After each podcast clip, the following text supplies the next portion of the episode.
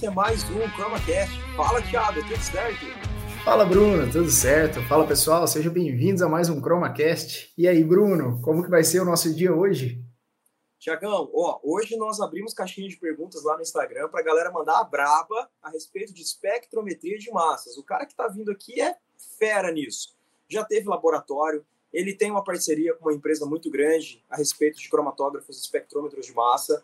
Ele tem altas ideias a respeito de análises que dá para serem executadas com esse tipo de equipamento. E assim, cara, hoje o negócio vai ferver aqui, viu? Bruno, eu acho que o papo vai ser da hora aqui hoje. E, e eu queria fazer um convite aqui para o pessoal, hein? Não deixe de se inscrever no nosso canal, ChromaClass, no YouTube. E segue a gente lá no Insta, arroba ChromaClass também. É, não, não, não deixe de fortalecer aí, pessoal. A gente, sem vocês, não é nada. Pois é, compartilha, fala com a mãe, fala com o coleguinha, fala com a equipe de trabalho aí, tá certo? Com o chefe, com os colaboradores. E vamos compartilhando aí, porque nós estamos fazendo isso para vocês. Então, quanto mais houver participação de vocês, mais a cara de você fica, mais você vai gostar e mais todo mundo sai ganhando. Beleza?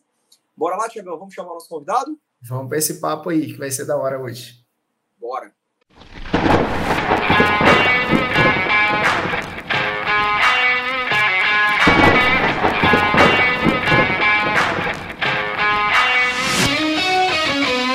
Pessoal, com vocês, professor Eduardo Meura. Professor, seja muito bem-vindo. Obrigado por ter aceito o nosso convite, poder participar aqui com a gente. O prazer é meu, Bruno. Estamos, estamos juntos aí, né, nessa, nessa empreitada aí desse podcast, né?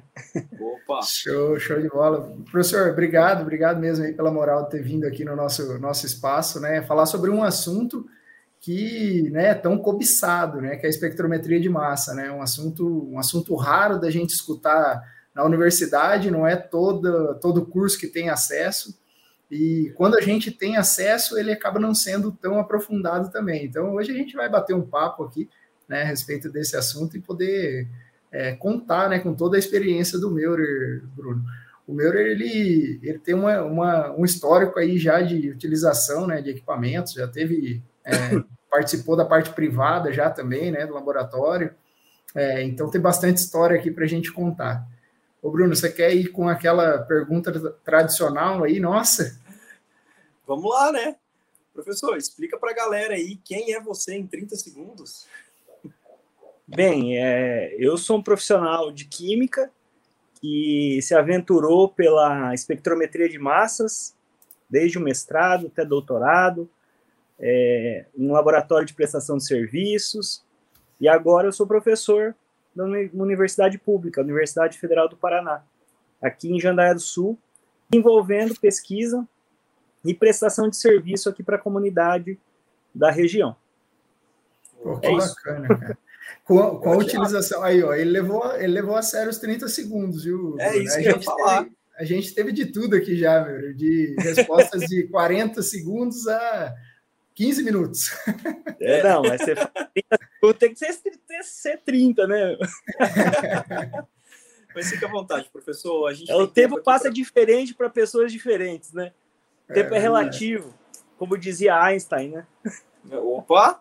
Já começou Opa. citando bem aí já. É. É. Professor, mas é, um ponto legal da sua carreira aí que o Thiago falou e você também falou, que você fez uma transição do mundo corporativo, né, e depois veio para o mundo público, né? Como que foi essa transição? Como é que você, o que, que você fazia antes e por que essa mudança de carreira?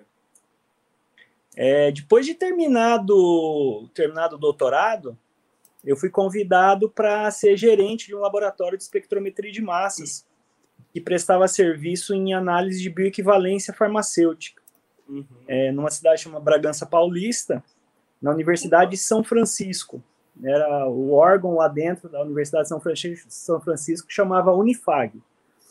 É, e lá é, também comecei a dar aula também na universidade de, de química orgânica, instrumental. É, então, assim, eu nunca eu sempre trabalhei na área acadêmica também, mas o meu principal trabalho lá na universidade era ser, fazer o gerenciamento mesmo do laboratório de espectrometria de massas, não é? E, e lá também a gente, além de, de, de, gerenciar, a gente acabou abrindo um laboratório de bioequivalência fora da universidade, com equipamentos mais modernos, com é, alguns sócios, né? o doutor Pedrazoli, a Silvana e o Fábio Barros, que, é, que aí na época a gente fundou o Laboratório Core, né? E, hum. e a gente fazia bioequivalência, trabalhava nesse segmento, né? E, e, depois de muito tempo a gente teve a bioequivalência teve uma queda e a gente resolveu fechar o laboratório antes de ele começar a dar prejuízo. que bom, né? Importante, muito importante é. isso. Então a gente daí naquela naquela ocasião é, eu também já estava meio saturado da, daquele tipo de, de trabalho, né? De, de fazer só desenvolvimento num segmento sempre quis trabalhar com pesquisa, e aí surgiu a oportunidade de é, começar a estudar para fazer um concurso público, né? Aquilo que eu é, queria, desde todo mundo que termina o doutorado normalmente quer é, ir para a área acadêmica, né? Isso é natural pela natureza da, da, das pós-graduações aqui do Brasil, né? Uhum. E, e daí, é, quando comecei a estudar, é, nessa ocasião também auxiliei a minha esposa em abrir um laboratório de análises em Campinas, né, que é o LabMess, que hoje existe ainda, uhum. né, e, e, no momento que eu passei no concurso, né, eu passei num concurso em São José do Rio Preto, na Unesp, para pesquisador, minha esposa não quis ir para lá, então, para é, não, não arranjar confusão em casa, é, né, fui, e apareceu um concurso aqui no Paraná, em Jandaia do Sul, né? Uhum. Pertinho aqui do meu pai. Meu pai morava em Mandaguari e já estava lá com mais de 80 anos, né? E, e o meu irmão queria passar o bastão para eu cuidar dele. Então uhum. juntou tudo. E eu consegui passar no concurso, né? E vim para cá. Né? E, uhum. e aí segui o sonho aí da, da pesquisa, né? Na, na área acadêmica. Então pra, foi mais ou menos assim que aconteceu. Para Jandaia do Sul, sua esposa aceitou, né? Ah, daí não teve jeito, né, Bruno? Porque aí eu falei, olha, é, eu passei no concurso, no segundo já, e agora você tem que vir comigo. É, porque senão eu vou sozinho. Aí não dá. Né? Eu não gostou muito da ideia, mas depois acostumou. Ela adora a Jandaia. Ai, ela tá super acostumada aqui gosta muito do lugar, tem muita amizade aqui também. Ah, então é foi uma mudança muito bacana assim, no ponto de vista de família também, né? Uma cidade pequena. É, é, então... é, uma, é, é uma coisa que me ensinaram quando eu recém casei, né? Mulher feliz, casamento feliz. Então, tá ótimo. É, exatamente. exatamente.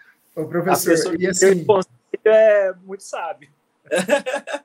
Professor, e, e, ao longo dessa, dessa história e dessa, dessa trajetória, né, dá para ver que tem uma relação muito próxima ali com espectrometria de massas.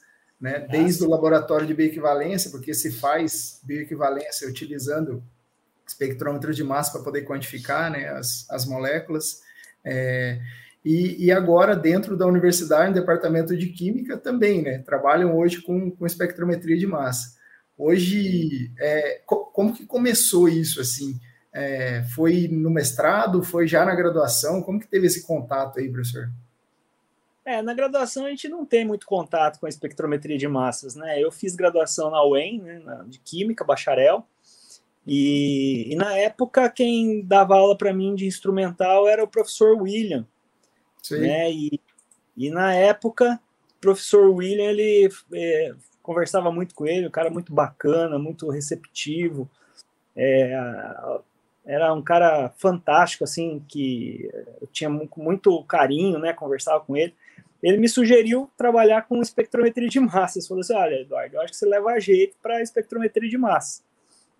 E com o professor Rioca também, ele me deu o maior apoio é, para essa área. E aí, é, quando eu passei lá no, na prova de mestrado na Unicamp, aí é, fui conversar com o professor Marcos Eberlin. Né, e na ocasião, é, gostei muito dele, à, primeira vista mesmo. Uhum. Tinha ido em outros, é, em outros professores da Unicamp, porque naquela ocasião eu tinha passado, mas não conhecia ninguém. Né? Foi o primeiro uhum. laboratório que eu fui e Caramba, foi o que eu gostei. É, eu acho que é legal. Em outro lugar, eu não lembro direito, mas eu acho que fui em outro lugar. É, mas é, é eu acho que é legal mencionar. Eu acho que é legal mencionar a importância do professor Eberlin no cenário nacional e não só no nacional, né, Meurer? No cenário mundial para a espectrometria de massa, né? Então, o Meurer começou no, onde, onde deveria, de fato, né? Da Meca. Ah, é. E ele, eu lembro que ele estava instalando na, na ocasião, ele estava lá metendo a mão na massa, assim como os técnicos, né, os alunos, estava é, instalando um monoquadrupolo, na época com uhum. fonte por elétrons, uhum. usado com análise técnica de análise por membrana. Então, assim, foi muito legal ver ele lá mexendo o negócio, depois uhum. eu vi o penta quadrupolo lá, é, aí ele, daquele jeitão dele, falou assim, ah, então você passou? Ai, que bom. Você tem bolsa? Eu falei assim, ah, tem, já, já tem bolsa. Né? Tive classificação para bolsa. Ah, que bom, então, então você vai escrever o projeto. Aí uhum. me deu um 20 artigos dele. Aí falou: Ó, você vai ter que escolher se você vai para a área de química analítica ou você vai para a área de é, química orgânica. Daí peguei tudo com aquele monte de artigo uhum. e escrevi o projeto em um mês. Ele falou: ah, você tem um uhum. mês para escrever. E daí é, no, é assim, aquele conhecimento raso de espectrometria de massas né, na época. Começando, a gente é, só a parte de EI mesmo, né? Um pouquinho uhum. de fragmentação, mas muito pouco, tinha muita, muita experiência, quer dizer, não tinha nenhuma experiência. Isso foi em 99, né? É, lá por janeiro, fevereiro de 99, que eu fui lá para. E aí peguei esse, esse negócio, escrevi um projeto, né? Escrevi um projeto de. É, que tinha tanta parte analítica como a parte também é, de parte orgânica, né? Reações de uhum. molécula na fase gasosa.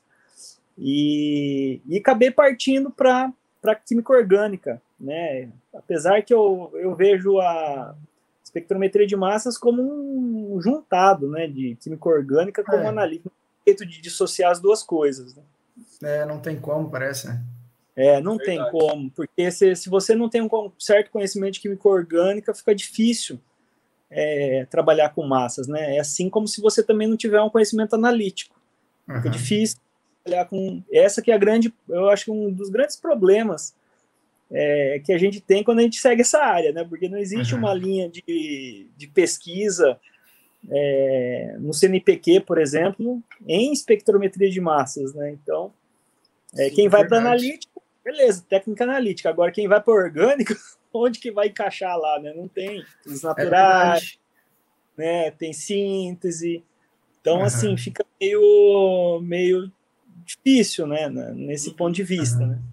Mas é, é, muito forte na área analítica, né? A área analítica, eu acho que a pessoa... Eu teria, se eu pudesse voltar atrás, teria escolhido analítica. Né? É. Mas deu uhum. certo. Deu certo do jeito que deu. É, mas, mas você sabe que eu tenho uma visão, assim, meu, de que a orgânica ajuda mais infinitamente, assim, pra, porque, porque quem, quem puxa mais para o lado da orgânica consegue compreender muito bem né, as informações é, das propriedades moleculares, os grupamentos e poder é, decidir né, qual é a melhor forma de fazer análises né, por, por espectrometria de massa. Não, certeza. Eu acho que se você não tiver um, uma boa ideia de orgânica, fica muito difícil, né? Grupos funcionais, a parte de acidez, bacidade, parte de reação mesmo, né? A parte uhum. de, de, de, fragmentação depende muito da, da, da dos, dos, grupos funcionais. Então, é, os mecanismos de fragmentação, é tudo que isso é química orgânica pura, né? Uhum. Então, é, com certeza, a química orgânica é, ajuda também a, a, parte de preparo de amostra, extração, isso é muito Verdade. forte né, em química orgânica. Então, ajuda bastante. Solubilidade, é, então, a química orgânica, principalmente a parte de produtos naturais, né, ela trabalha muito isso, né, e ajuda bastante mesmo na, na, na espectrometria de massas, com certeza. Sim, até na predição do, dos íons, do, dos próximos íons, né? Então, talvez a, a, a, espectrometria de massas justamente faça a, aquela junção entre a analítica e a química orgânica ali, né? É, é essa é, é a parte básica, né? A parte é. química básica é mesmo química orgânica e analítica, né? Lógico, tem um pouquinho, é, se quiser ir para enveredar para a parte de fisicoquímica também, também tem, né? A parte de fisicoquímica, Sim. né? A parte de cálculo teórico, tem bastante coisa na espectrometria de massas voltada a isso, né? Estudo de, de íons na fase gasosa, né? A parte de uhum. medidas termodinâmicas, né? Cinéticas, por Sim. espectrometria. Mas isso aí é a base, a química em geral, né? Tem a parte é. inorgânica, organometálicos, na parte de espectrometria. Mas assim, é, a base é a química para outras áreas, né? As outras áreas que, que, que tem, por exemplo, farmácia, que é uma, um, um braço da química muito forte, né? A biologia está entrando bastante com essa parte de espectrometria de massa, biotecnologia. Então tem, tem diversas áreas, medicina, né? é, que tem usado muito a espectrometria de massas né, na parte de diagnóstico. Então, assim, é, a química mesmo, né? A química é a é base mesmo de tudo isso. Então, uhum. é super importante ter toda essa formação, né? Sim. Né, sabendo das moléculas, né? Entender as é. moléculas, entender da orientação delas, né? Uma base bem eu, consolidada, né? E por isso que foi que surgiu a ideia do livro. O livro, na verdade, é uma apostila que eu dava nas minhas aulas de espectrometria de massas. Então foi uma Caramba. apostila que eu desenvolvi com o tempo, é, onde eu tentava, é, principalmente para o pessoal da graduação, né, passar uma, uma ideia do que é a espectrometria de massas, né. E uhum. aí, por incentivo da professora Valquíria, que trabalha com a gente lá no laboratório FEM, e também com, do do Marcos, né, que pós-doc foi um pós-doc nosso, eles incentivaram muito a, a, transformar isso num livro. Aí ficou uns dois anos tentando transformar isso num livro e até que foi. Né? E ele é, tem essa, esse negócio de, de ele ser um livro básico de, é, de espectrometria de massas. É, lógico, não se compare com esses os livros é, mais, muito mais profundos que tem aí na, é, na biblioteca. Como, como, um primeiro contato com a técnica, né? É, primeiro contato. Ele, ele nunca, ele sempre foi, a, a ideia desse livro foi essa, um primeiro uhum. contato e para pessoas de diversas áreas, né, com uma explicação mais superficial, mas que dá, dando subsídio para os estudos mais aprofundados. Então sempre foi essa a ideia. Sim. E, e, qual é o nome do livro, professor, para a gente deixar claro aqui para todo mundo? É Espectrometria de Massas para Iniciantes. Opa!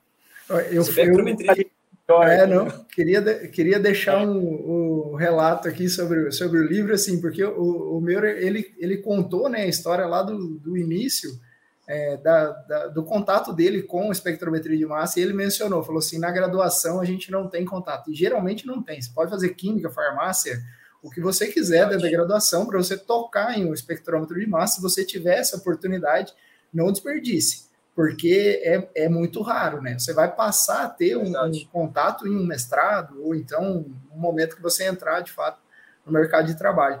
E para você começar a ter um pouco de conhecimento em espectrometria de massa, é, é, é difícil você achar um ponto inicial para se apegar. E o livro do Meurer é interessante por isso, porque é para iniciantes, de fato, né? As definições, uhum. né? A classificação, né? Instrumental, é bem interessante mesmo para você começar. Como é que é o nome do livro para a galera? É Espectrometria de Massas para Iniciantes. E assim, é, o que me ajudou bastante aqui, aqui em Jandaia, tem, eu dou aula para diversos cursos, né? Engenharia de alimentos, engenharia de produção, engenharia agrícola, parte de licenciatura em ciências exatas, que tem física, química e matemática, onde eu tenho alunos de iniciação científica, eles foram é, os meus voluntários para para aprender a mexer na técnica. Então, os meus alunos de iniciação científica, iniciação tecnológica, os alunos da professora Valquíria, todos os alunos do, é, dos professores do grupo, né, eles é, são incentivados a colocar a mão na massa no, no massas. Né? É, porque, assim, é, a espectrometria de massas, a parte de operação, operacional, não é tão complicado.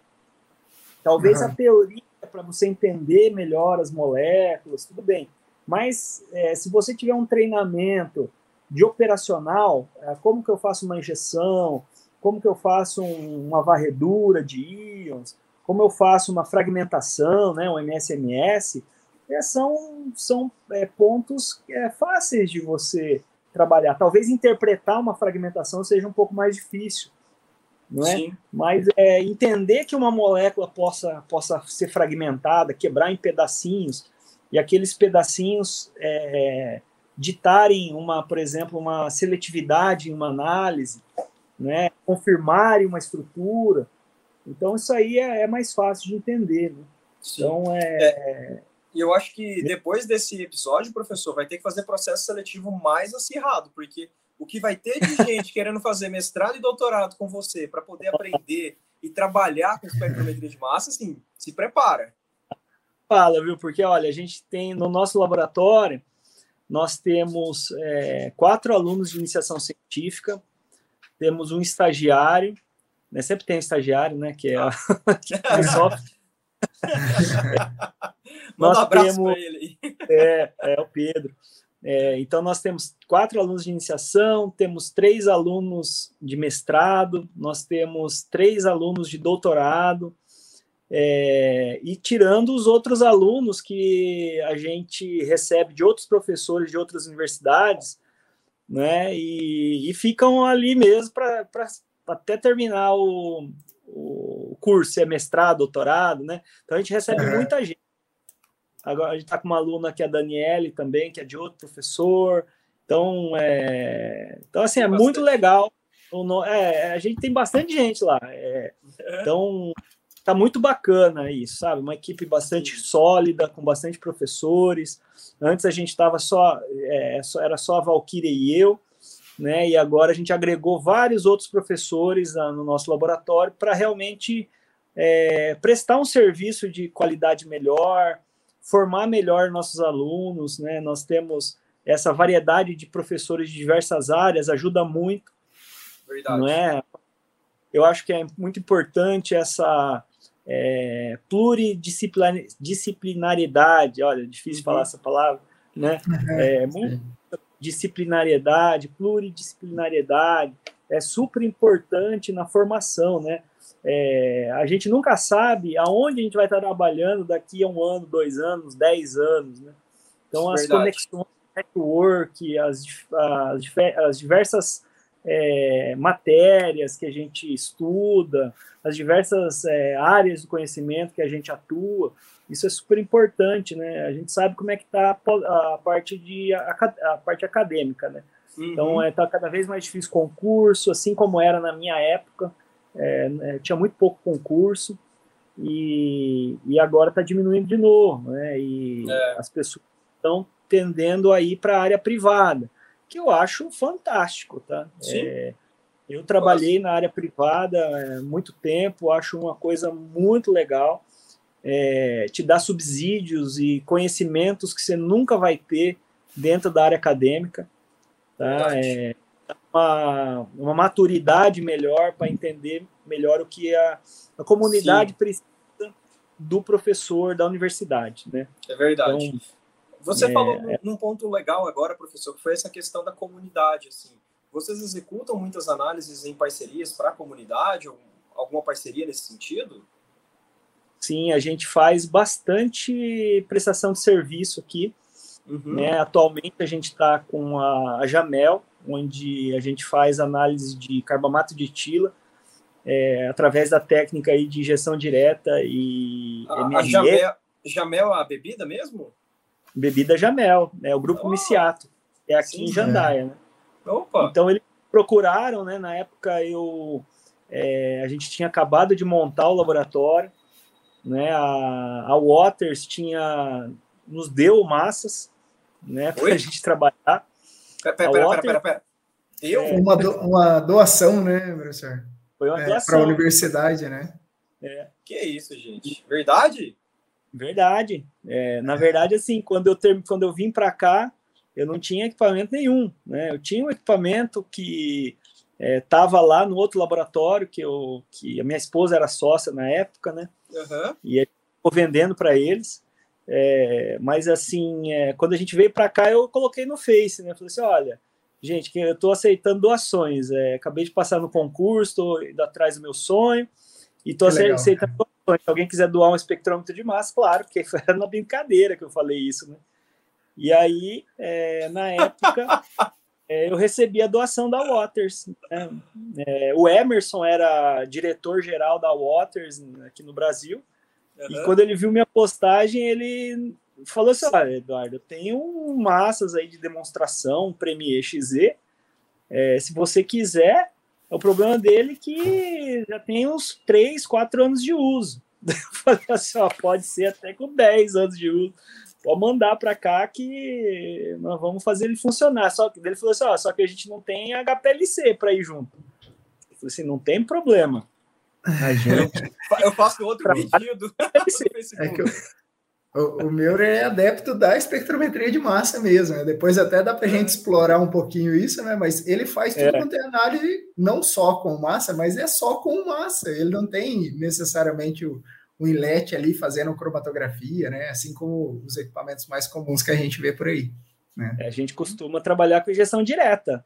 É, lógico a gente também faz, a gente tem uma bombinha né, da, da Waters, que inclusive foi o Bagol que nos ajudou aí a, a direcionar uma, uma, compra. A gente faz a injeção manual, né, mas funciona muito bem. Né? Esse, esse HPLC aí, essa bombinha, a gente conseguiu comprar com uma prestação de serviço, que a gente fez.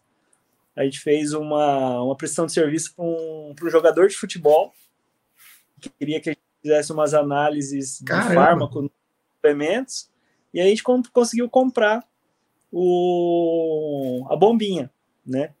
E assim a gente ah, vai, né? A gente vai prestando serviço, trabalhando. É, é, lá da Jamel duas, uma, é, uma dissertação, duas dissertações de mestrado e vai ter uma uma tese de doutorado que surgiu dessa parceria. Então, aqui, no, basicamente, o que a gente tenta fazer é trazer para dentro do laboratório as necessidades das empresas, da comunidade. Sim, sim. E, e, aí, a, a, partir daí, a gente elabora os planos de trabalho dos alunos, né? Então, a gente vem, a, a gente gosta muito de trabalhar com demanda da, é, da comunidade, né? Sim, as, por exemplo, as dissertações do, dos meus alunos, os mais recentes, eles vieram de um trabalho que a gente estava fazendo com a Cocari, né, de hidrólise de soja. e aí é, a gente começou a fazer esse tipo de trabalho, então a gente está com bastante coisa nessa área de hidrolisados também, né, que surgiu de um método que a gente, que a gente fez para análise de dipeptídeos e tripeptídeos, por injeção Sim. direta no massas. Olha então só. tudo roda não, eu... em torno do Massas. Sim. Não, eu ainda tô assim, você ganhou massas. Imagina o quanto vale essa senha do seu Facebook. Se alguém pega essa senha e posta que tá precisando de qualquer outra coisa e recebe. Pensa em influência é, que esse cara o, tem. O, o meu, ele é que uh, o meu ele tem, é, eu acho muito interessante, meu, é assim, uh, o posicionamento que vocês têm, seu e do, do grupo, né? Até um abraço para o professor Valkyria também, que é uma pessoa fantástica é, de, de ter essa abertura, sabe, né? Vocês começaram lá atrás, aí que é, que é o X da questão, sabe? Não é, não é de agora, sabe, que vocês estão fazendo uma parceria, vocês já vêm nesse trabalho para poder movimentar né, o, o, laboratório e poder conquistar, né, inclusive até novos equipamentos, assim como você mencionou, né? Fantástico, né? É, é legal divulgar isso, né? E, e, uhum. e saber para as outras universidades também é, entender que tem esse caminho também, né? Evidentemente já tem vários professores fazendo esse caminho, mas quanto mais melhor, porque isso volta né, em conhecimento para os alunos, volta em conhecimento e serviço para a própria comunidade, né? Que é a função da, da própria universidade. O meu, uma pergunta aqui que eu tinha deixado separado, porque assim, já visitei seu laboratório e chama Laboratório FEM. Por quê? Ah, ele foi homenagem ao cara que é, pela primeira vez fez o análise de eletrospray por massas, né? Então ah, é, foi ele que inventou o eletrospray, porque já existia né, o spray eletrolítico, mas ele que acoplou essa sonda nova a um espectrômetro de massas, né, o John Fenn, e por isso ele ganhou o prêmio Nobel né, de Química por ter feito essa sonda né, de eletrospray. E, e quando vim para cá, é, primeiro eu já sabia que não existia nenhum laboratório que tinha dado o nome de laboratório Fender. Eu falei assim: ah, não, esse cara merece homenagem. A gente não é, não está nem nos pés de, de, de merecer né, né esse nome né, como laboratório, porque ele, a dimensão dele é muito maior do que a gente, mas. É, a gente, como é base, toda, toda a base da nossa pesquisa é com eletrospray, então achei bem interessante a gente nominar no laboratório é, em relação ao nome do John Fain, né? Um cara que fantástico, né? Que recebeu o prêmio Nobel já idoso, né? Assisti quando ele veio para o, o BR Mas, uhum. da palestra os, os elefantes podem voar, né, que era o título da palestra dele. Um cara fantástico, né? Ele que, que inventou essa técnica maravilhosa que a gente trabalha bastante aí em pesquisa e em prestação de serviço. Né? Que legal, cara, que legal. É uma homenagem justa, né? Foi um divisor de águas, né? Ali quando, quando surgiu, né? Quando conseguiu acoplar, né? Porque é, incrementou demais as análises, principalmente de moléculas grandes também, né? Pôde, pôde se visualizar, entrar num, num campo de, de, moléculas maiores que não que ainda não tinha sido explorado, né? E aí a cascata disso é benefício para a sociedade, né? Em pesquisas, uhum. desenvolvimento de novos fármacos, identificação de novas doenças, né? E assim por diante. Professor, das análises que são feitas hoje, vocês é, trabalham com alguma coisa também de biomoléculas? Querem desenvolver alguma coisa? Me lembro de ter comentado alguma coisa sobre é, aminoácidos. Estão fazendo alguma coisa nesse sentido? É, nós, é, o Electrospray tem essa versatilidade, né? Ele é, tem a facilidade de você conseguir analisar moléculas polares e termoláveis, né? Uhum. Então, essa é uma das características uma das mais importantes, mais interessantes da espectrometria de massa por eletrospray. E, e, a gente trabalha com análise de fenólicos, né? então a gente faz especiação de fenólicos, é, a gente trabalha com peptídeos, então dipeptídeos e tripeptídeos, que a gente tem é, trabalhado bastante, são biomoléculas. E a última, última que a gente está desenvolvendo, o último método, é a análise de aminoácidos, né? o famoso aminograma, que é aqui na região, tudo quanto é, é, indústria de alimentos, ração, eles precisam dessa, dessa análise. Então uhum. a gente tem, vamos ver se a gente vai conseguir, tá, tá no caminho bom aí. E a gente conseguir por injeção de né, esses, esse aminograma, né? E, e vai ser um, uma coisa muito interessante para o laboratório, porque a gente vê o laboratório, a gente tenta é, a gente sabe que está cada vez pior a questão de é, fomento público, né? Mas a gente nunca teve fomento público aqui. Eu acho que o único é, o único fomento público que a gente teve foi da Universidade Federal do Paraná mesmo, uma chamada interna. Mas a gente não teve mais nenhuma nenhuma ajuda. Sempre foi é, prestação de serviço essa é, essa atuação aí do público privado, né? Então a gente acredita muito nisso e, e, por isso que a gente fica desenvolvendo essas, essas metodologias né, que a gente vem trabalhando. Né? Então, a, o laboratório hoje ele é mantido com recursos obtidos através das parcerias. Sim, é tudo através das parcerias.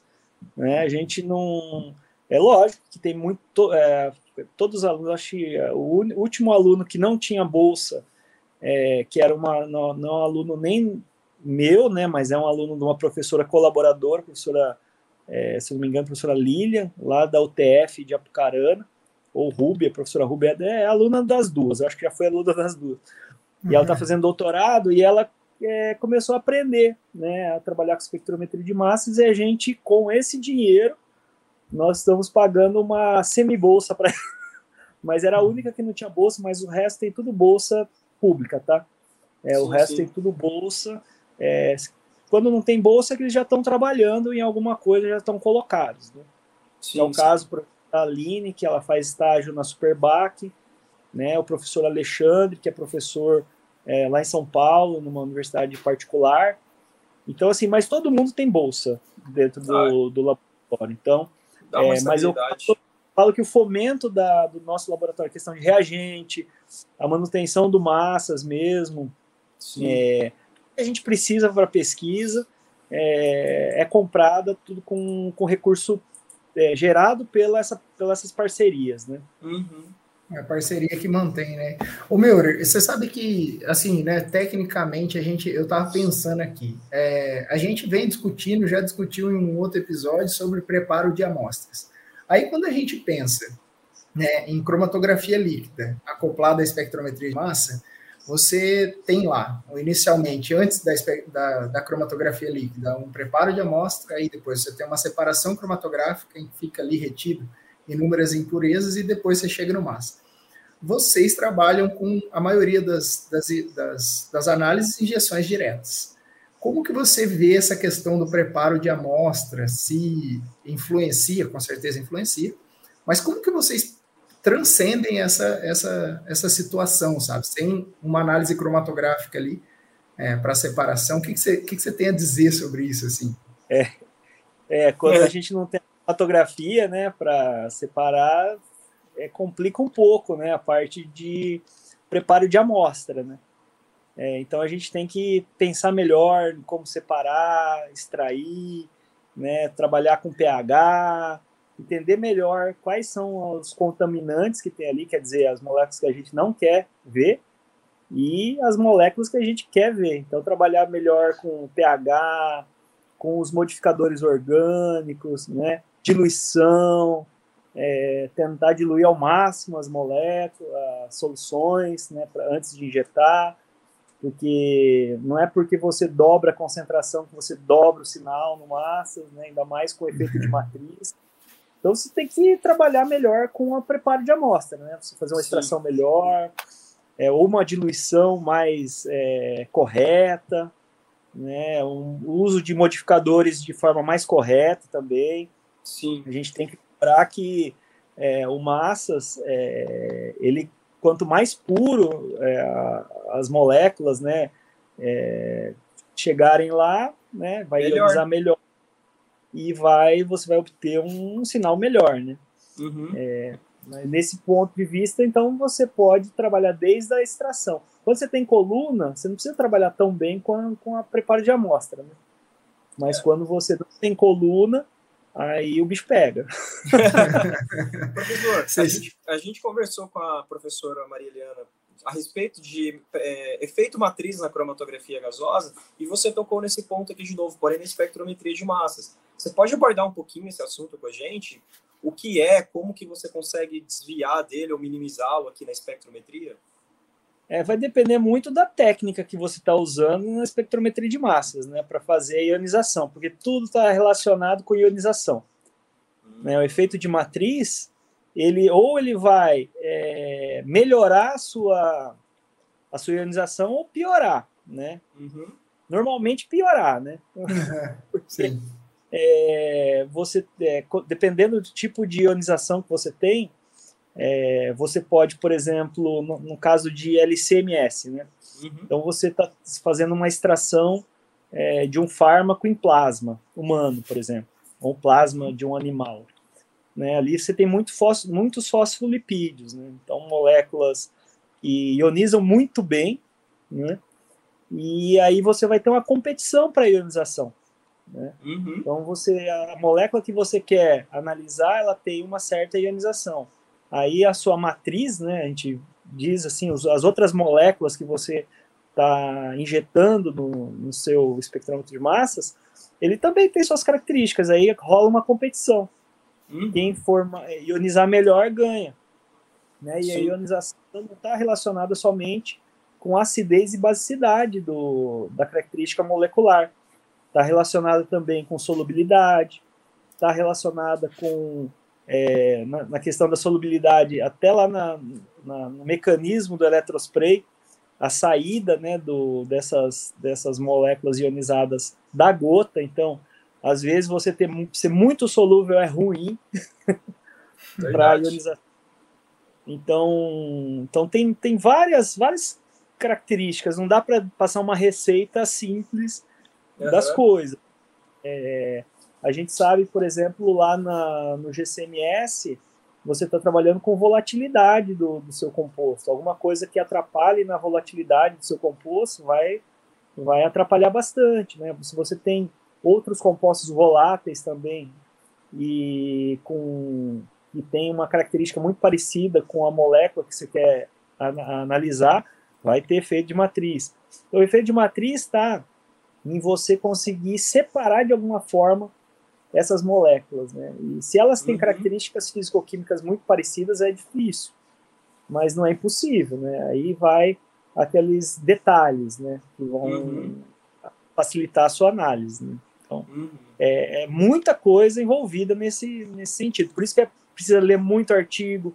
Ah, eu quero analisar tal, tal tipo de composto. Leia artigo, releia, pegue bastante literatura, é, estude, né? É, antes de chegar no massa, você tem que ter tido aí um meses de, de estudo para ver se você consegue fazer aquela análise, qual vai ser a técnica de massas mais adequada. Sim. Tá? É, e tem várias técnicas, tem muitas técnicas por massa. Então, você tem que ter um estudo, porque hoje em dia o que acontece? Ah, eu acho bonito fazer análise por massas, né? Não, vou fazer, uhum. colocar na apresentação, vou colocar na minha tese uma análise por massas, para dar um tchan na minha tese. Uhum. Mas daí aquele tchan fica um negócio esquisito, né? Parece que depois a técnica não resolve, não é, não é o caso. É que tem que ter um, realmente um estudo. Um racional é, por trás, né? Exato. Não adianta você ir lá na frente do massa e ficar lá dois, três meses. Não, não vai ter esse tempo. Normalmente, é. massa é muito requisitado. Você vai ter é. ali alguns dias para fazer a análise da sua amostra. Então, para isso, você precisa de um estudo prévio. Né? Bem é. feito, né? Sim. Que bacana, cara. É, não, esse é, uma, é, na verdade você tem que evitar que chegue todo mundo junto lá, né? Então, no, no, na fonte de ionização, porque senão você tem uma competição e não tem sinal algum ali, né? Ou, ou, você faz isso cromatograficamente, ou você faz isso no preparo de amostra, né? Das Sim. duas, uma, né? No caso de vocês aí, vocês trabalham bastante o, o preparo de amostra, né, professor? É. A gente trabalha também bastante com a questão da fase móvel. É que assim, quando você não coloca coluna, você tem algumas coisas que facilitam sua vida também. Por uhum. exemplo, é, coluna, você tem uma faixa de pH que você consegue usar ela. Verdade. Né? Já quando você está trabalhando, por exemplo, sem coluna, você às vezes pode dar uma forçadinha no modificador orgânico, né? Por exemplo, Verdade. a gente está trabalhando numa, numa metodologia, é, quer dizer, a gente trabalhou já né, nessa metodologia de fenólicos e a gente observou que 1% de hidróxido de amônio é fantástico na ionização é deles. Caramba. E 1% é muito difícil você usar com coluna, né? pH é. deve até medir, mas deve ser mais 14 para cima. Caramba, sim. É. E, Não, verdade. Então a gente é nesse sentido, sabe? Você, você tem sempre você tem vantagens e desvantagens na, no que você está trabalhando, né? Uhum. É, o que a gente faz, por exemplo, a gente estava analisando, é, a gente analisa o carbamide de etila, uma molécula pequenininha, bem pequena, né? Imagina sem sem coluna, como é que faz é, isso, né? Normalmente tudo analisa coisa. Né? É. É. Aí o que, que a gente fez? A gente é, desenvolveu uma é, um, o uso de éter coroa para minimizar o sodiado e potassiado. Então a gente consegue ter uma maior protonação dessa molécula em detrimento de ter sodiado e potassiado. Então a gente conseguiu estabilizar o sinal. Né, pra, e a gente faz quantitativamente. Então, você imagina. Então, deu um trabalho bem grande. Não, eu posso imaginar. Porque... Quatro meses para conseguir Sim. fazer essa metodologia né? Mas é o que é o ganha-pão do laboratório hoje. Né? Então, é, foi fantástico. Né? A gente nunca imaginou que ia conseguir fazer é, carbamide etila num injeção direta num triplo quadrupolo. Né? Uhum. A GC faz. Conseguimos Sim. publicar vários artigos disso. Né? Então, é, é, a gente tem que lembrar também, pensar um pouco fora da, dos, das caixinhas, né? É, uhum. O pessoal fala, olha, isso aqui não pode, tem que tomar cuidado também. Às vezes Pode, pode dependendo da forma que você faz, né? É verdade. Professor, então, é, uma, desculpa atrapalhar, uma dúvida minha agora. Vocês trabalham também com análises de massas de alta resolução e baixa resolução? É, ó, eu não gosto muito desse nome baixa resolução, tá? Eu, esse, eu é, acho que é, é um. É, é, confuso, né? Eu Mas, falo sim. assim, gosto de chamar ela de resolução unitária. Né? Certo. Né? é resolução unitária e alta resolução. Né? Porque a resolução unitária, ela. Opa, acho que está saindo de fogo aqui. A resolução unitária, ela. É, geralmente é com quadrupolo que a gente faz essas análises, onde a gente alcança uma é, resolução unitária. Talvez às, às vezes baixa um pouco, fica um pouquinho mais resolvido, mas normalmente é um, né? A resolução de um quadrupolo. Então a gente consegue, por exemplo, ver a diferença de um 100 do 101, né? Do 99 uhum. para o 100 e nada mais que isso. Né? Mas, por outro lado, a gente tem uma sensibilidade maior.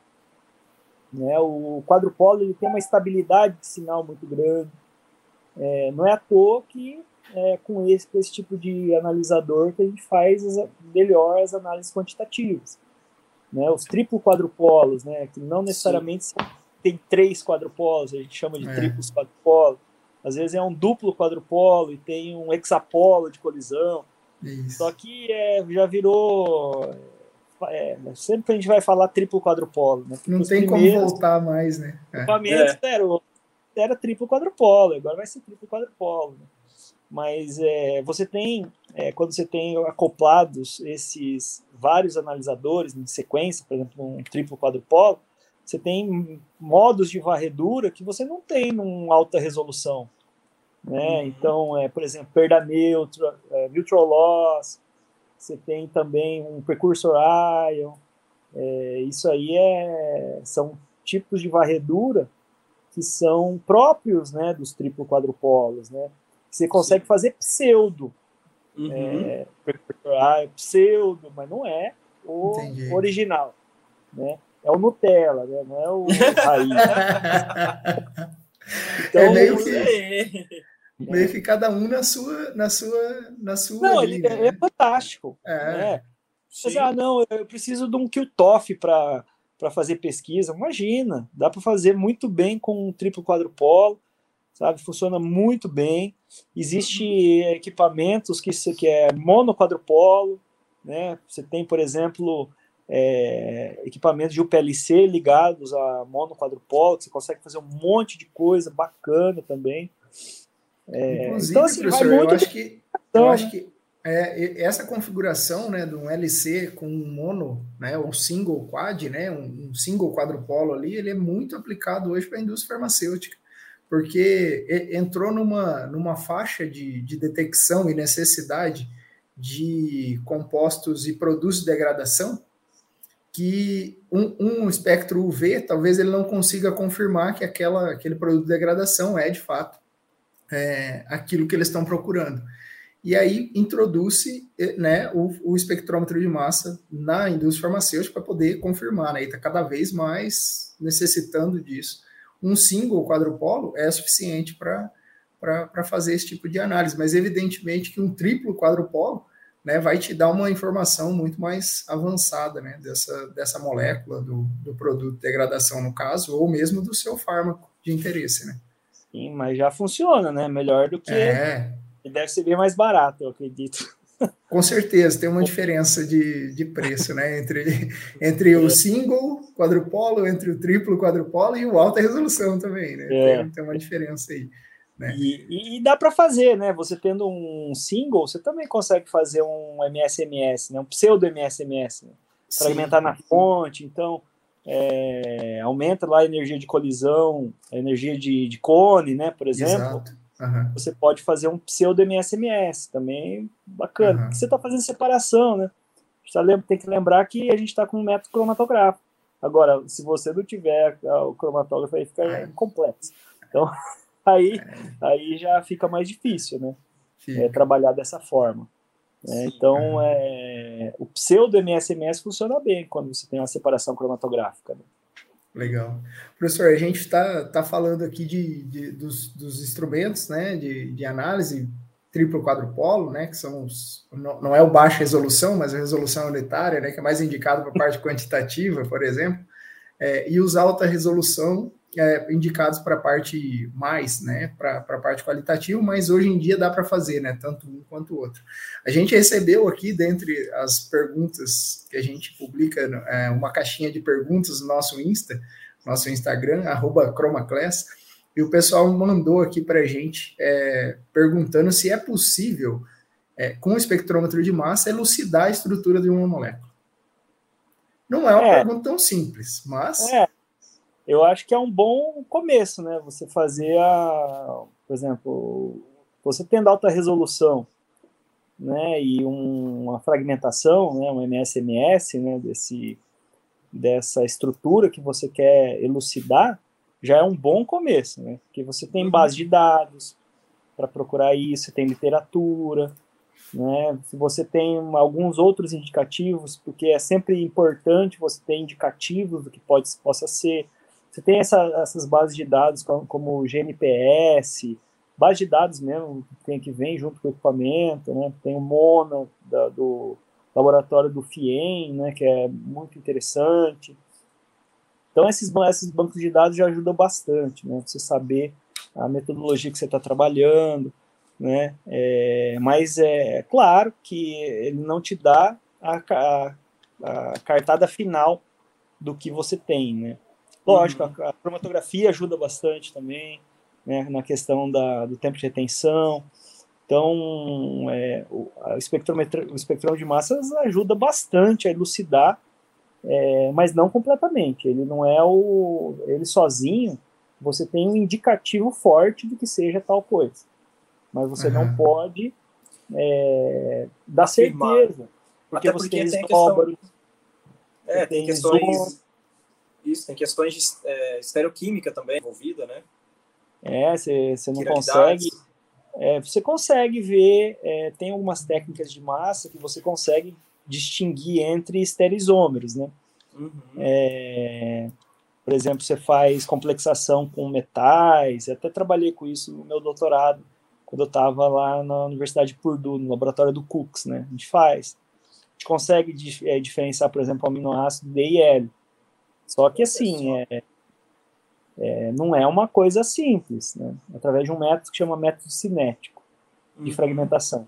Mas é, para você elucidar mesmo, você tem que estar junto com ressonância magnética, né? Mas você tem, é, você consegue publicar muito bem os dados. O GNPS é um banco de dados muito interessante que dá aquela questão do cluster. Eu tive uma banca é, da Gabriela na USP de Ribeirão semana passada que ela usou esse banco de dados de NPS, super bacana, né? Mas é, você elucidar completamente uma molécula só por massas, é, não, você não pode fazer. Tá? Sim, o sim. ideal é que você tenha outras técnicas correlatas, né? Basicamente ressonância uhum. e às vezes uma cristalografia, né?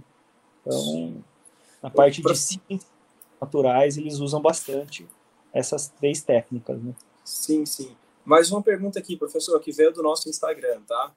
É... Bom, a pergunta é: analito desconhecido, sem biblioteca.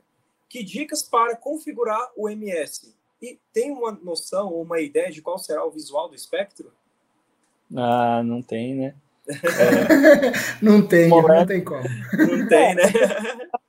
Não sabe, você tem que fazer todos os experimentos possíveis, né? Você tem que fazer modo positivo, faz, faz modo negativo, é, ver se é, como é que está o espectro modo positivo e negativo, aí fica fácil você dizer quem que é o, a molécula que está sendo protonada ou desprotonada, aí uhum. faz o MSMS dela, em modo positivo, em modo negativo, vê se acha alguma banco de dados, é, que você jogue lá o seu, o seu espectro, o seu espectro é, por exemplo, o GNPS, que eu venho falando. Uhum. É, você tem algumas fragmentações aí, a questão de interpretação. É, é bom estudar a parte de interpretação de espectro de MSMS, por exemplo, como que se faz a fragmentação. Olha, perda de CO, depois teve uma perda de água, ah, então isso aqui provavelmente tem um ácido carboxílico. É, perde 30, ah, isso aqui pode ser um aldeído né? Esse aqui perdeu 18, tá? Então tem água, tem OH na molécula que perdeu com o hidrogênio vizinho, eliminação formando uma dupla, né? Você perdeu 17, ah, então tem, tem é uma mina, né? Então tem vários, várias fragmentações que ajudam você a determinar os grupos funcionais da molécula. E aí já já vão dando indicativos do que você tem. Né? O, se você está com alta resolução, você olha lá na, na parte é, da molécula protonada ou desprotonada, né? que, o, que a gente chama de é, não, não pode chamar de ion molecular, né, porque é molécula protonada ou molécula desprotonada. Né? Uhum. Então, naquela região, a gente vê, por exemplo, é, os isótopos, né, a, ali é, dá bastante informação, né, a, a, parte do perfil isotópico, né, se tem cloro, se tem bromo, né, a quantidade de carbonos que você vai ter.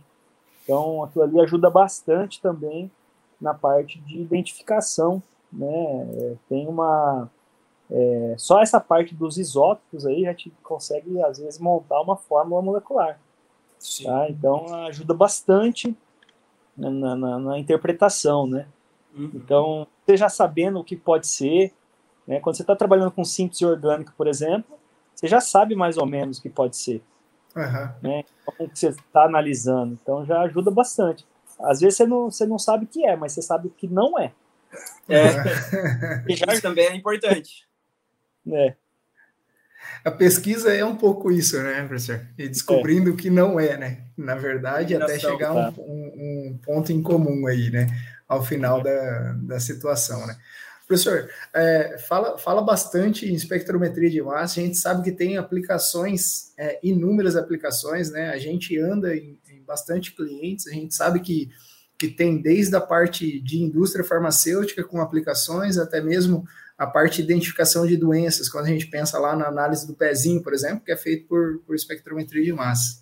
E, e assim, não para de evoluir, né? Essa que é a, a sensação que dá, né? O que, que você pensa, assim, professor, do, do futuro? O que, que, que você já, já visualiza, que você já teve contato, assim, de alguma coisa que você falou, caramba, tá nesse nível de, de instrumentação, né, para identificação, e o que, que pode vir por aí ainda? É, parte de diagnóstico, né, é super importante e está cada vez mais é, sendo desenvolvida essa, essa parte, né, então, parte bioquímica aí, de parte clínica, né, então está muito desenvolvida, então, é, nessa parte de doping, controle de doping, análise bioquímica mesmo, né, painel de hormônios femininos, né, então tem tanta coisa aí que está que, que já se faz, né? E eu lembro que uns 10 anos atrás o Eberlin falava muito do que uma hora a espectrometria de massas ia estar no centro cirúrgico, né? E está acontecendo agora, é. né? Então, pois é, essa... A Ion Knife, né, lá, da, que, que uhum. lá do de, da Reino Unido, né? Tem também uhum. a técnica da Lívia Eberlin, né, com a uhum. pena, é, PNMS, alguma coisa assim. A, é, eu me lembro de ter é, visto, eu não sei exatamente é, o nome, mas. MSPen, se não me engano. MSPen, isso mesmo. É. Isso. Mas é, é, legal explicar o que, que é, professor. Isso é, é, é, o é. Ionite nada mais é do que um bisturi com é, elétrico, que tipo aquele que vai cauterizando, aquela fumacinha que ele vai liberando, é, direcionada para massas, e aí você consegue ver o perfil químico daquela fumacinha e aquela fumacinha vai dizer se aquelas células são cancerosas ou não, por exemplo. Capaz. E a mesma coisa acontece com a MSPen. Né? MSPen é, é uma, um pouquinho diferente disso, não usa cauterização ou, ou calor, é somente solubilidade em água. Então, a, uhum. as moléculas que estão numa superfície de um tecido, elas é, são extraídas ali por um, pela essa essa caneta que tem uma gotinha d'água que é depositada e sugada para dentro do massa. Então essa caneta serve para depositar uma gota e sugar para dentro do massa. E essa gota vai conter as moléculas que estão na superfície do tecido.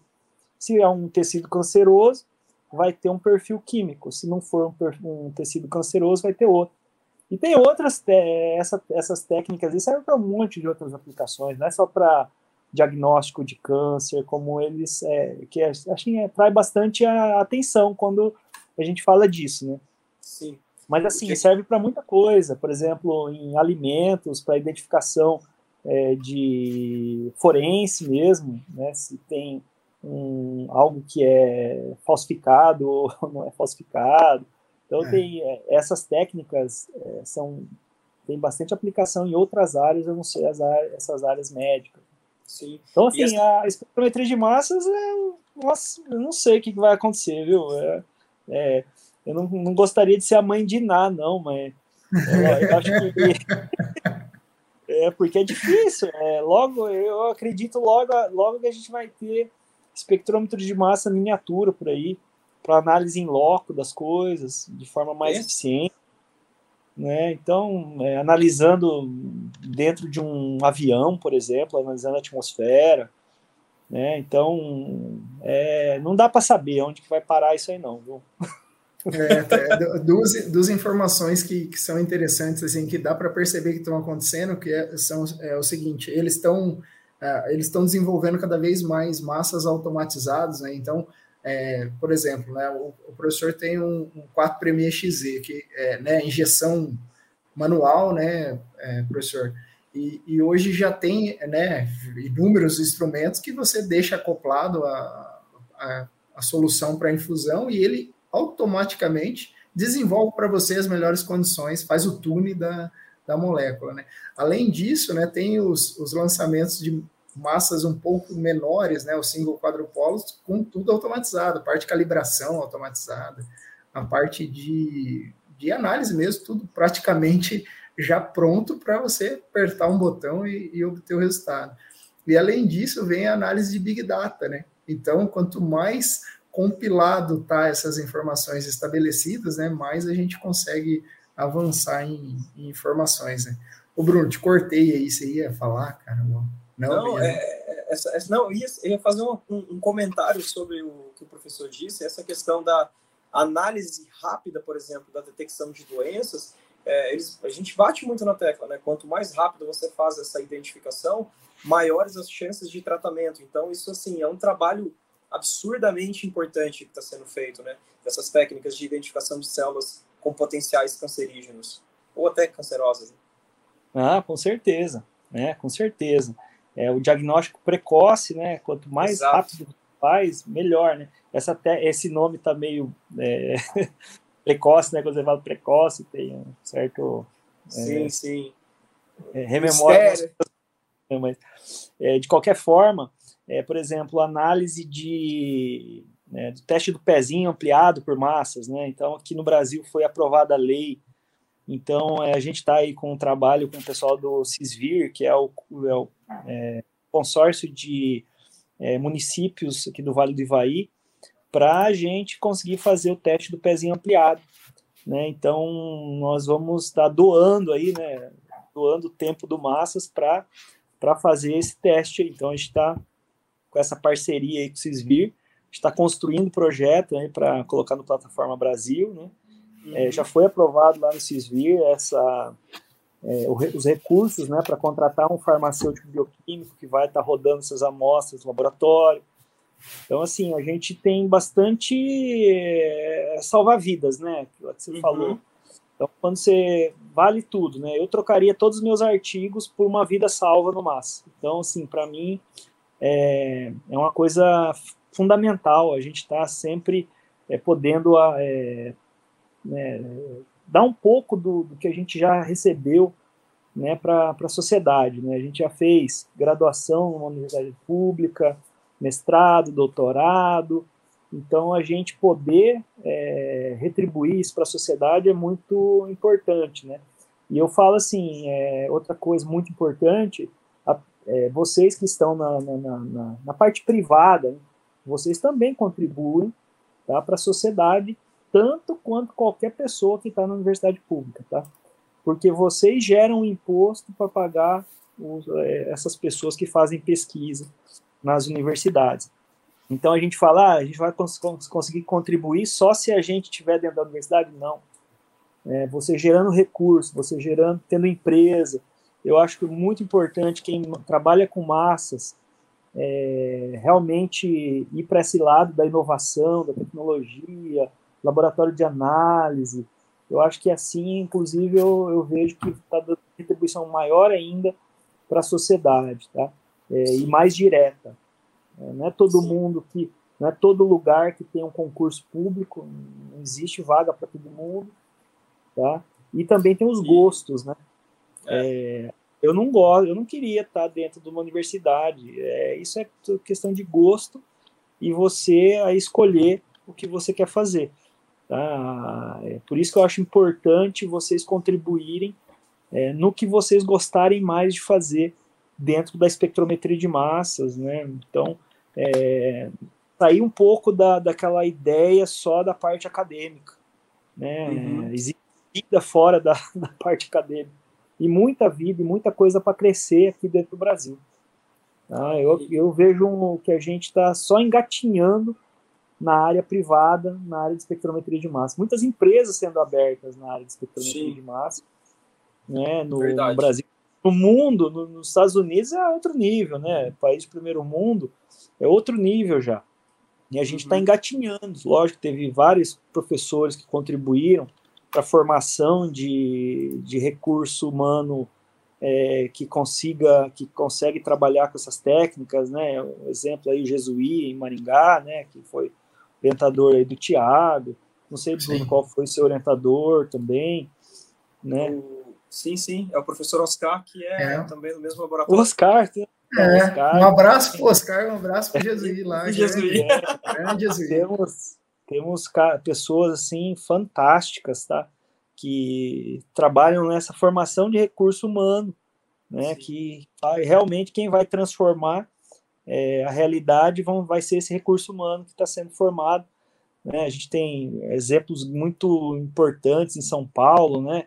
É, em Minas Gerais, é, em São Paulo, o Marcos Eberle mesmo, Fábio Gozo, é, Beto, Luiz Alberto, lá na, em Ribeirão Preto, Anitta, lá em, na USP, São Paulo. Tem várias pessoas aí, o Rodinei, em Minas Gerais, né? O Rodinei é um, um ícone né, da espectrometria de massas, né? E diversos que a gente não Sim. vou lembrar, porque tem uma sociedade é. brasileira de massas tem mais de duas mil pessoas, né? Então... É, e se então for citar nome, é perigoso esquecer alguém, a pessoa fica chateada, ah, né?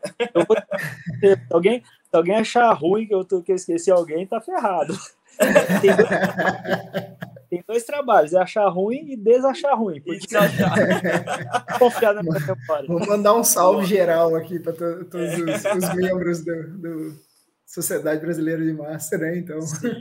Professor, e eu, assim, eu é, parabenizo você por esse pensamento de generosidade, né, que eu recebi da universidade, aqui dos meus estudos, estou contribuindo com a sociedade. Que bom que você pensa assim, que, que você tenha muita saúde para poder to tocar e conduzir esse projeto por muitos anos, porque é difícil encontrar pessoas que têm esse pensamento que você tem de generosidade de retribuição. Então, assim, seu trabalho seja muito abençoado, sua vida seja muito abençoada, que seus orientados possam aprender muito com você e dar continuidade, ter esse legado, né? Eu acho que é, é muito importante e, de novo, assim, de coração, meus parabéns, porque é difícil ver isso. Obrigado, Bruno. Olha, é, a gente está aqui nesse mundo para realmente fazer alguma coisa que vai fazer diferença para o mundo. Se tiver Sim. nesse mundo pensando só no, na parte individual, é, eu vejo que como se fosse um, é, um parasita, né? Eu não, a gente tem que estar aqui nesse mundo para desenvolvê-lo, né? e desenvolver pessoas, ajudar as pessoas, né? Quem quem quiser entrar em contato com a gente para a gente ajuda, tá? A parte de massas, com certeza. É, se a gente não, não sabe, a gente indica quem sabe também, tá? É, a gente não, não tem a, toda a sabedoria de espectrometria de massas, longe disso espectrometria de massas é muito ampla. Quem fala que manja de espectrometria de massas completamente, é, no meu ponto de vista, está equivocado. Talvez é, faltou um pouco estudar, né? Com Ou, certeza, né? O ego é muito grande. É, a, gente, a, gente, tem que ajudar uns aos outros. É, é por isso que a gente está aqui. Tá? Então, sempre que precisarem, a gente sempre está à disposição tá? Pode passar o meu, e... meu endereço aí, tá? Não, passa o teu e-mail aqui, vamos, então, professor. Vamos passar agora até, professor, aproveitar aqui já o espaço aí, onde que te encontra, né? Se é no e-mail é. da, da, universidade, se é na rede social, enfim. É, na rede social é só ir lá no Face, Eduardo Meurer, Eduardo César Meurer, tá lá, tá? Mas uhum. você pode, eu não tenho Instagram, fui banido, não sei porquê. É, deve ser um algoritmo. Eu não sei o que, que é, é, deve ser alguma coisa. Mas tudo bem. É, também eu tentei entrar, mas não, nem, nem queria falar a verdade, fui bem obrigado. mas é, o meu negócio é feio, sou velho, né? Então é, é feio.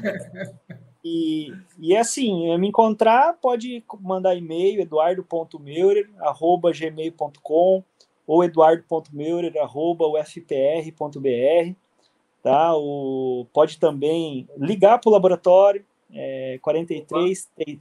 34 é, Ixi, esqueci o telefone. Depois você coloca. a gente coloca aqui, pode ficar tranquilo. É, é o telefone do laboratório. E pode entrar em contato, tá? A gente, se a gente é, puder ajudar, a gente está sempre à disposição. É, gente, é, eu acho que é, é, isso. Se a gente pudesse ter uma, uma galera, né? A gente, eu, eu, eu falo para o Thiago, eu tenho um sonho é de um dia poder juntar todas esses, essas pessoas aqui do Paraná, né? É, Para unir mesmo, né? A questão do do, das pesquisas, é, organizar um pouco mais a questão de prestação de serviço para a sustentabilidade dos laboratórios. Né? Olha, seria fantástico, né? É, seria fantástico.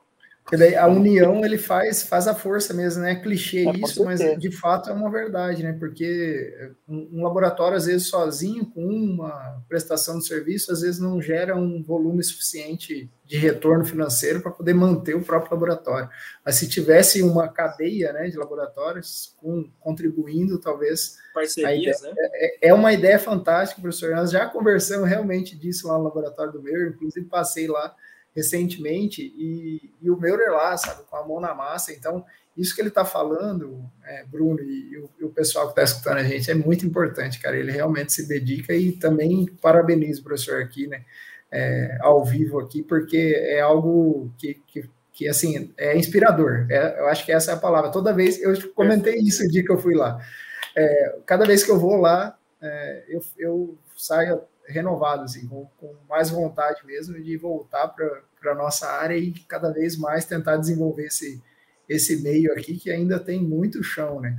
Quando eu comecei lá atrás, no, no, no comecinho, né, de, de, contato com a parte de instrumentação analítica, eu recebi muitas, tive muitas pessoas boas na minha vida, né? A professora Elza, vou mandar um abraço aqui, já que estamos mandando abraço para todos os, os professores e, e, colegas, eu não posso deixar de citar. Né? É, né? Essa foi, é, pessoa fantástica e, e, mudou realmente minha vida lá atrás.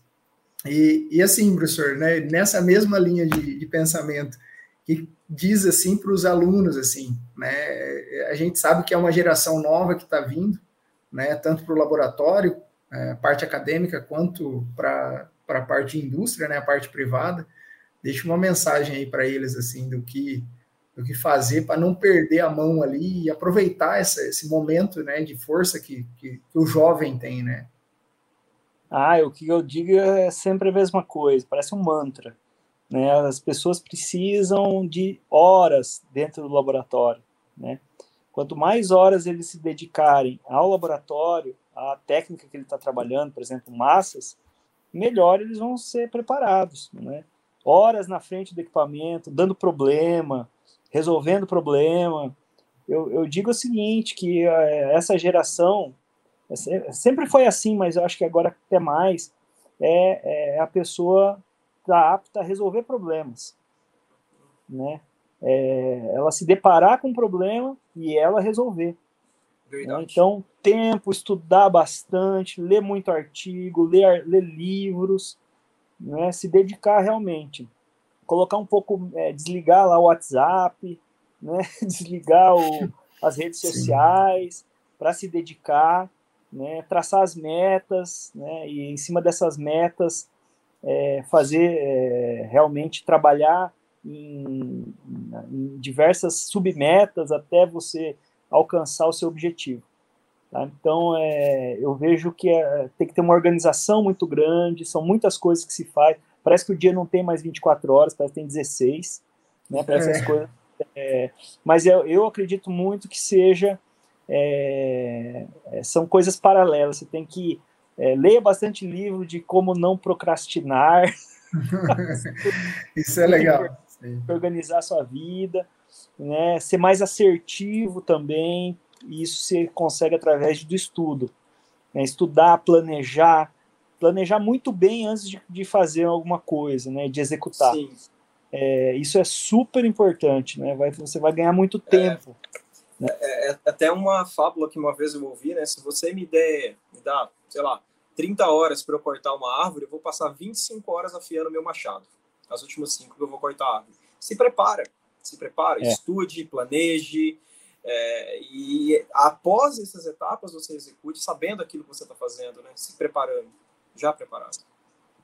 Não, exato, é, tá, falou tudo, né? É super importante, é, se atualize, tá? Eu sei que todo, ninguém tem tempo para ficar lendo muito livro também, mas é, escolha bem os livros que você vai ler. Né? E as suas Tem influências, várias... né? O professor Meuri está aí com uma influência positiva dentro daquilo de, de retribuição, de gratidão e de conhecimento na área de química, né, Tiago? Com certeza, cara. Show de bola. E, e é importante que eu falo o seguinte, que é essa questão da pesquisa, tem o hábito de ler artigo toda semana, lendo artigo toda semana, comece com um, vá para dois e assim por diante depois você vai estar tá lendo um monte de artigo num dia, tá? Mas é, é o hábito de você criar, é hábito de ler artigo mesmo, procurar nas melhores revistas, né? E, e trabalhar nisso. E tem, eu, eu gosto de sugerir também, tem duas plataformas que eu gosto muito no celular, tá? Que é o 12 minutos, tá? Uhum. Que tem 12 minutos, tem os resumos dos livros, ajuda bastante também a pessoa a se organizar. Legal. Tem o, também o, aquele inglês, como é que é o nome daquele? Blinkist. Mas aí você precisa saber o inglês, né? Mas é uhum. fantástico também. Tá? É, leiam muito também, é muito importante. Em outras Isso áreas. Aí. Isso aí. Conhecimento não quer demais, né? Opa! o conhecimento ninguém tira, né? Isso é, isso é legal. Professor, que bate-papo da hora aqui, viu? Eu, eu, eu tô curtindo aqui, acho que a gente já tem, eu não sei quanto tempo, Bruno, a gente já tem aqui de, de bate-papo, mas.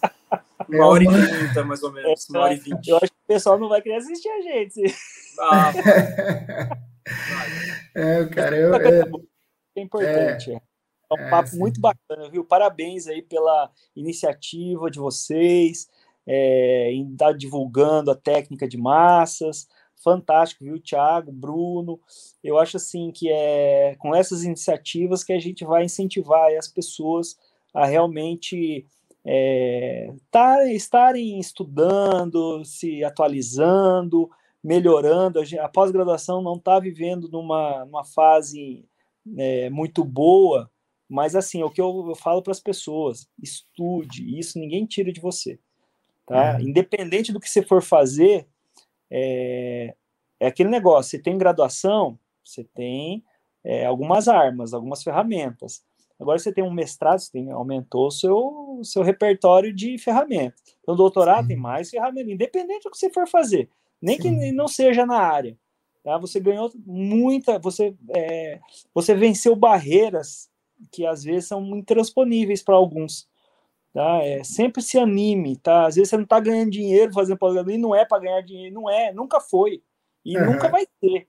Tá? É verdade. Ali é ali você vai passar um perrengue como todo mundo já passou fazendo pós-graduação. Tá? É muito difícil alguém que faz pós-graduação ganhar, ganhar dinheiro fazendo pós-graduação. É. Você, você sobrevive, mas você ganha uma coisa que ninguém tira de você, que é o conhecimento. Tá? É uma fase de uma fase de crescimento, né? Na verdade, né? Então é, é você não ganha financeiramente às vezes um, um valor ali que, nossa, estou ganhando muito dinheiro, mas é, você está ganhando tanto conhecimento que depois você vai conseguir se encaixar no mercado de trabalho de uma maneira que você é, a palavra estabilidade ela não, não é usual mais, né? Então, mas por outro lado, apesar de você não ter estabilidade, você consegue ter mais ferramentas para quando oscila o mercado, você ainda conseguir se colocar né, de, de, de, alguma maneira. Né? Exato. Mergulhe, né? Mergulhe aí no, nos estudos, né? aproveite dos professores. Né? Os professores estão aí para isso, né? são pagos para auxiliar os alunos, orientar Sim. os alunos, né? E, Professor, faça o que você consegue fazer de melhor. E você comentou tanto aqui da questão de, de conhecimento, de estudo, de leitura. Você tem um livro pro, pro, publicado, perdão. Vamos fazer uma promoção aqui para dar um livro para a galera, para ajudar esse povo a estudar um pouquinho mais sobre espectrometria de massas? Opa, vamos sim, fechado. Então Bom vamos demais. lá. O que, que eu pensei aqui? Vamos lá se vocês dois concordam comigo. É, a gente vai fazer uma publicação oficial a respeito aqui desse nosso ChromaCast. E a pessoa vai ter que elaborar uma frase contendo as seguintes palavras: espectrometria de massas, ou a abreviação MS, Chroma Class, nosso canal, e conhecimento, porque o professor bateu muito na tecla disso aqui hoje.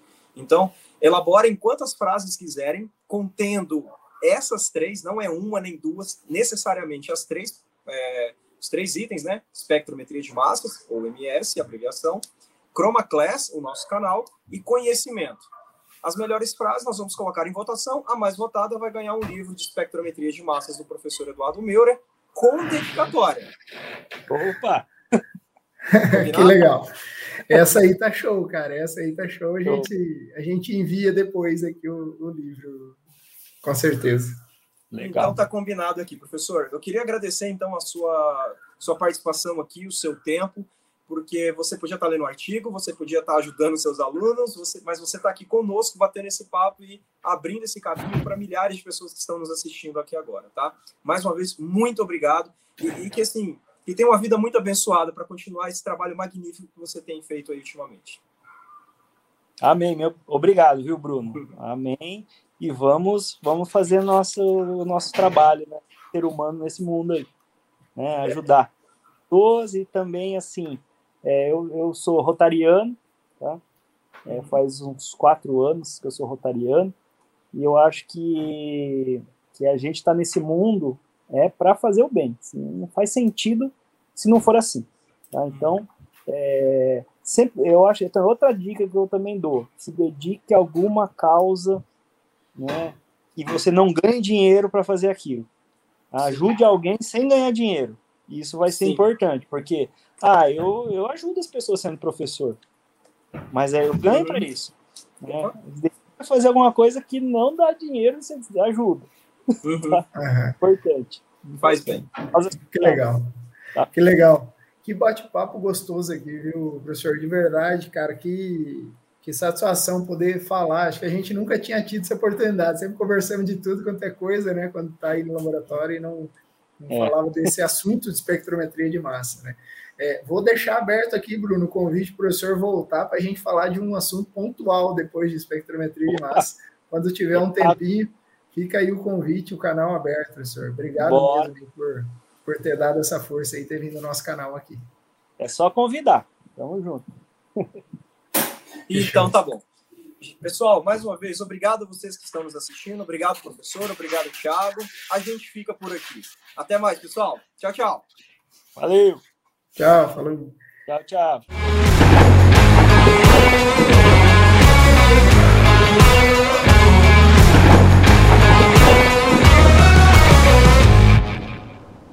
Então, pessoal, ó, o Magon tem mais um recadinho aqui com vocês, viu? Vai lá, Magon.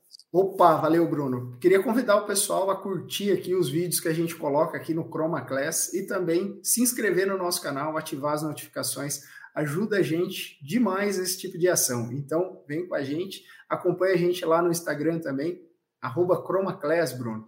A gente faz pesquisa. É. Isso, cara, a gente faz pesquisa lá com o pessoal. O pessoal pode enviar para a gente diversas dúvidas que tem sobre cromatografia, gestão, enfim, tudo que a gente fala aqui, empreendedorismo, poxa, Sim, vários assuntos legais aí, Bruno. Pois é, é, exato. Ah, galera, ó, nunca te pedi nada, muito pelo contrário, a gente está dando aqui brinde, está trazendo um convidado top da hora. Vai lá, se inscreve no canal, dá um joinha aí, compartilha com a galera, beleza? Pessoal, obrigado, viu? Valeu. Valeu, valeu a força aí, galera.